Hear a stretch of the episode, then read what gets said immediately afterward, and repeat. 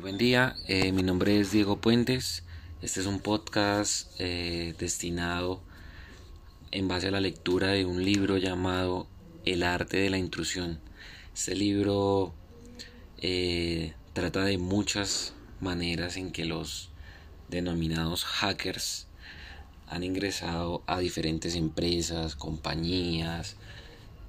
y cómo han sido manipulados o cómo han manipulado demasiada gente. Algunos la en su mayoría con fines eh, perversos otros con con fines de ayudar y de obviamente aprender conocimientos para darle seguridad a muchas de las empresas de hoy en día. En este libro vemos muchos de los casos. Eh, inicialmente Vemos el, tema de los casinos. Hay una intrusión en los casinos por un millón de dólares. Esta historia trata de dos personas que... de un grupo de amigos que como tal eh, logran encontrar la forma de ingresar a los casinos, entender cómo es su funcionamiento y sacar eh, dinero pues de las de las diferentes máquinas que ellos tienen no a partir de eso eh, logran sacar una máquina muy parecida a la que ellos tenían a los que los casinos tienen. Ingresan a nivel de software ellos eran desarrolladores de software y logran sacar el código a manera de una ingeniería inversa. Lo que es que el código ya está construido y que ellos buscan cómo está construido, logran sacar la lógica de, de todo, de todos los juegos de azar. En este caso sacaron el de, el de cartas. Y cómo llegan a descubrirlo de tal forma que crean un dispositivo alterno que por medio de vibraciones en el cuerpo logran saber en qué momento y con qué precisión apostar en las diferentes máquinas para obtener eh, el dinero y pues obviamente ganar en todos los casinos. Esto lleva a muchos detalles de obviamente de investigación, de desarrollar todo el plan, cómo logran eh, reescribir todo el código que obviamente ya, ya estaba hecho, pero pues que ellos no tenían a, a la mano. Y cómo, cómo incluye también la psicología para ingresar a un casino, tener la calma ante las, ante las demás personas que los están viendo, que saben que lo van a, por decirlo así, pillar en la jugada, haciendo trampa,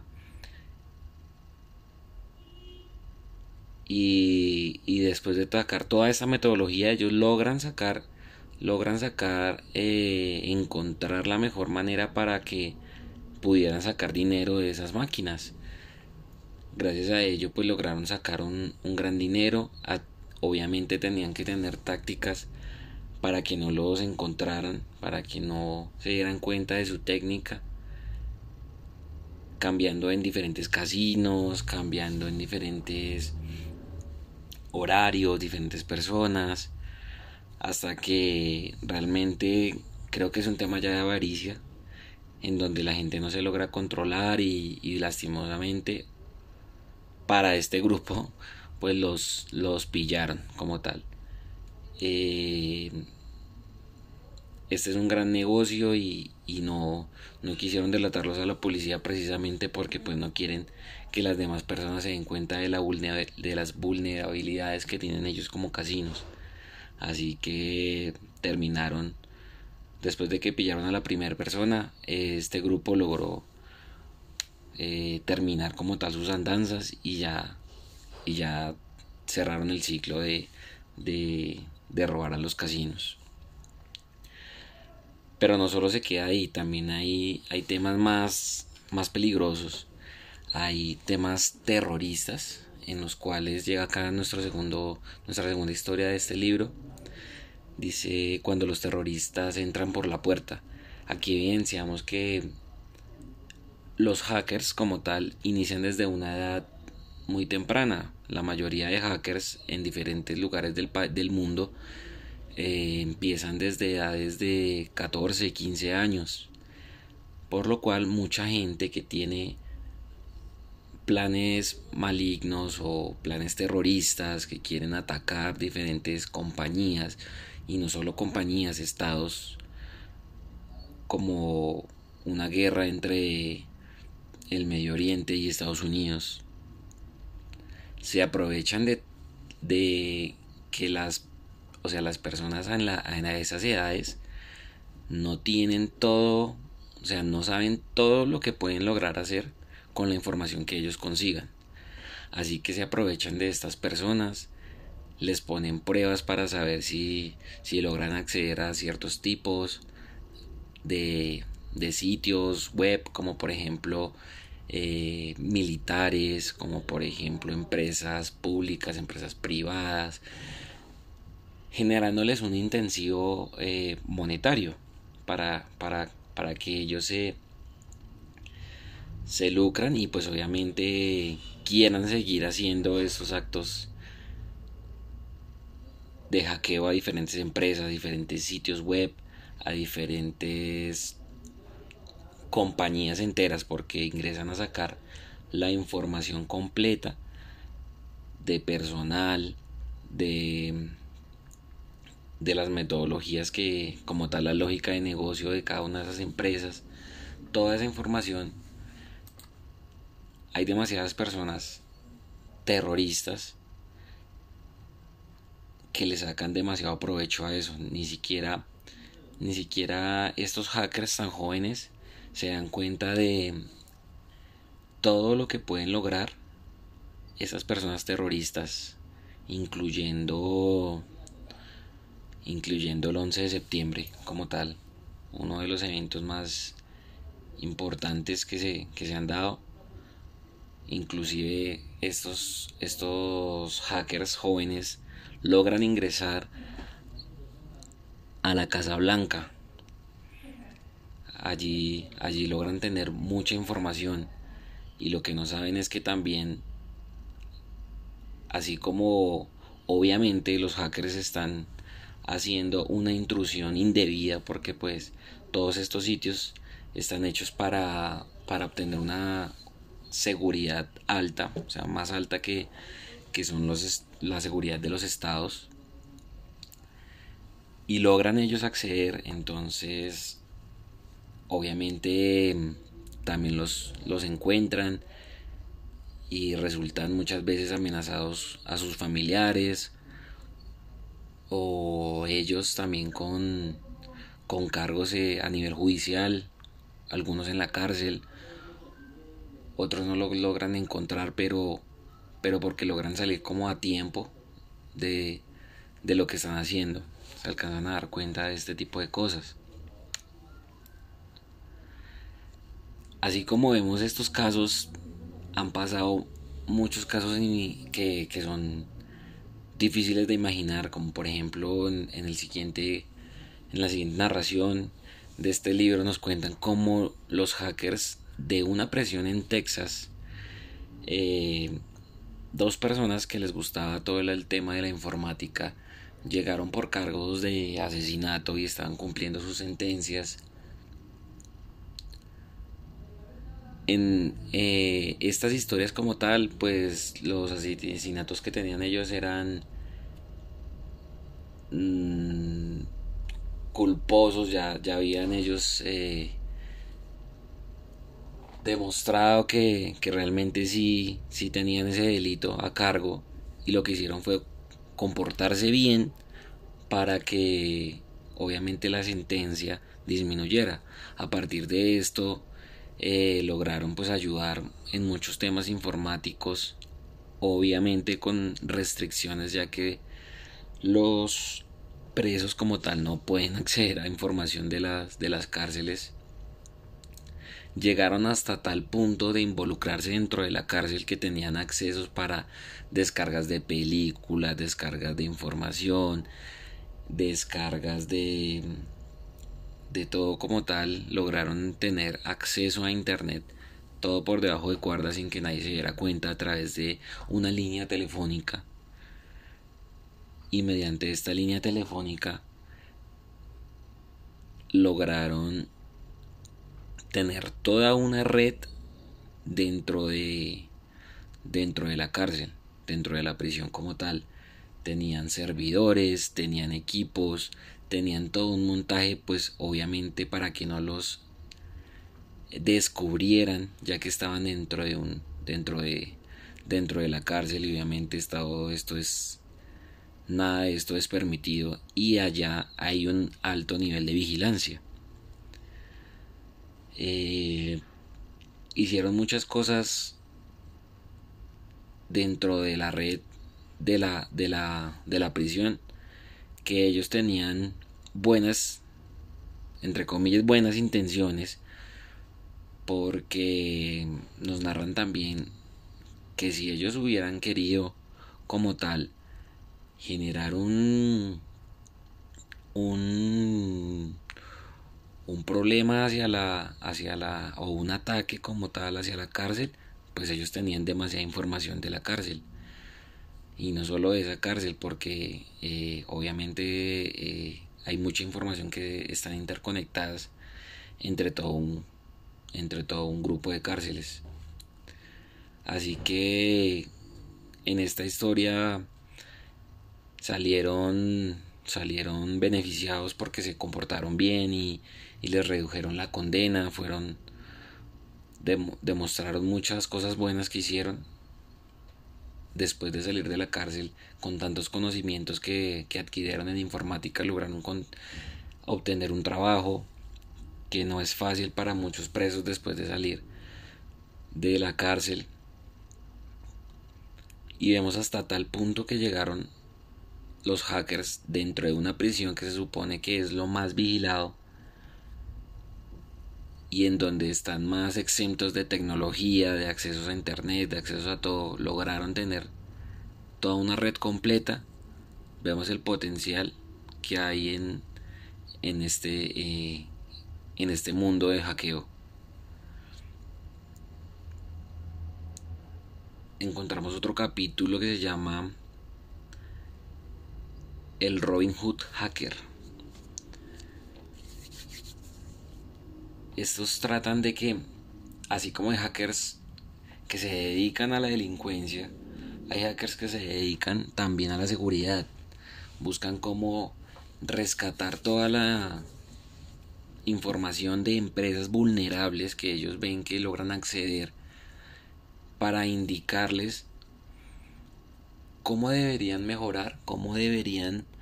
eh, eliminar estos fallos de seguridad tan grandes que tienen algunas empresas. Ellos como tal eh, se logran introducir en diferentes compañías, encuentran todas las vulnerabilidades y mediante periodistas o, media, o mediante de anónimos, de nombres anónimos, logran decirle a las empresas para generar eh, un contrato, para ellos lucrarse de todos estos temas de seguridad. Entonces, así como están los hackers malos, están los Robin Hood del hacker, que son las personas que mm, logran eh, obtener toda esta información y decírsela a las compañías, aunque no siempre sale bien porque muchas compañías así les están haciendo un favor o así les o sea, un favor no porque pues es algo que buscan para a un nivel lucrativo. Pero así como esa persona que le está haciendo de bien, otro hacker puede otro hacker malintencionado puede llegar a hacer un ataque por donde ellos no se han dado cuenta o por donde menos se lo esperan. Aún así, muchas de las compañías generan cargos en contra de estas personas. Y no solo cargos, sino eh, generan multas monetarias entre estas personas porque tienen acceso a su información. Así que muchas empresas grandes como Microsoft, ellos lograron ingresar a ese tipo de, empresas tan grandes en, seguridad de informática y no y no ellos no, no cayeron entre sus redes ante su trampa. Otra como el New York Times lograron acceder generando acuerdos con diferentes periodistas para que eh, la información no saliera hasta que ellos ya hubieran encontrado esas vulnerabilidades de seguridad y las hubieran atacado. Aún así, muchos también generaron eh, represalias contra estos Robin Hood del hacker, por lo que también son atacados y muchos son eh, reportados ante el FBI, ante la policía, y son llevados pues a juicio muchas veces.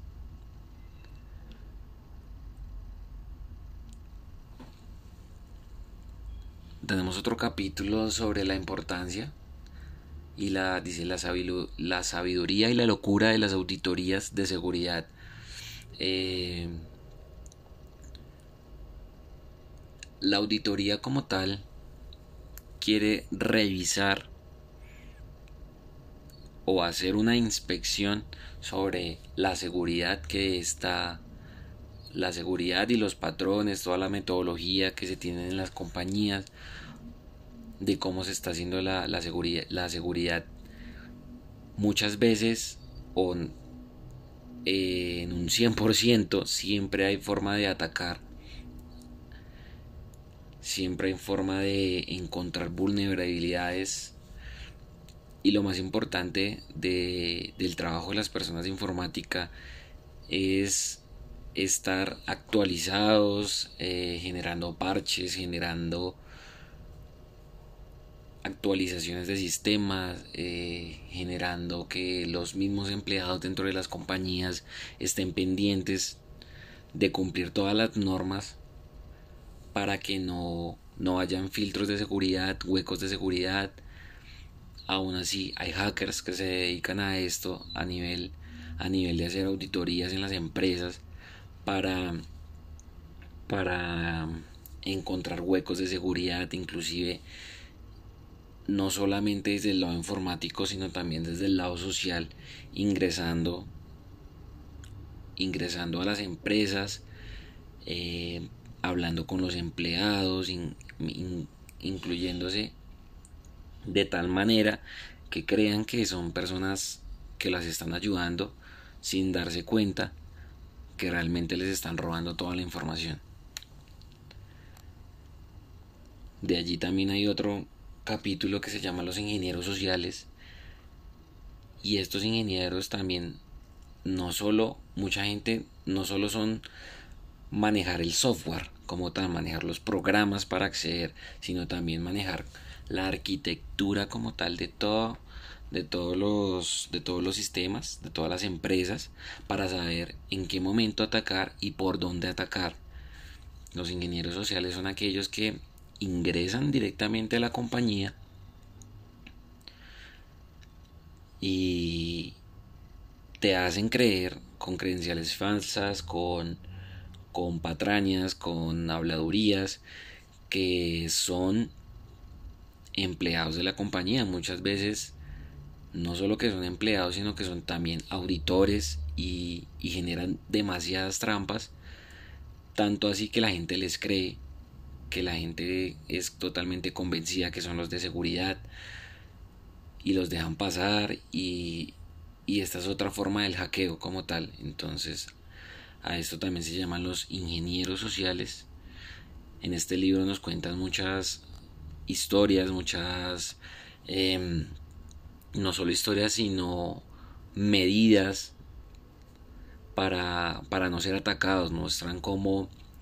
sugerencias, las mejores eh, experiencias tácticas para que las empresas y las compañías no caigan en todos estos niveles de hackeo tan grande que hay. Es un libro eh, excelente porque muestra muchas cosas que a nivel de seguridad, a nivel empresarial, nunca se dan cuenta o que no toman, no, no sea así uno como crea que, que tiene toda la seguridad y que está con las últimas tecnologías, que está, ellos pueden encontrar el hueco mínimo, que es por donde uno menos lo espera,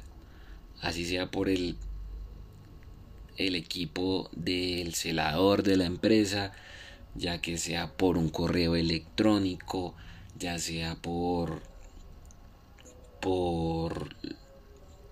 reglas mínimas del firewall que están que estén mal que estén mal configuradas y que pues no no tengan toda la seguridad nos muestran muchos tips de esto y cómo cuidarnos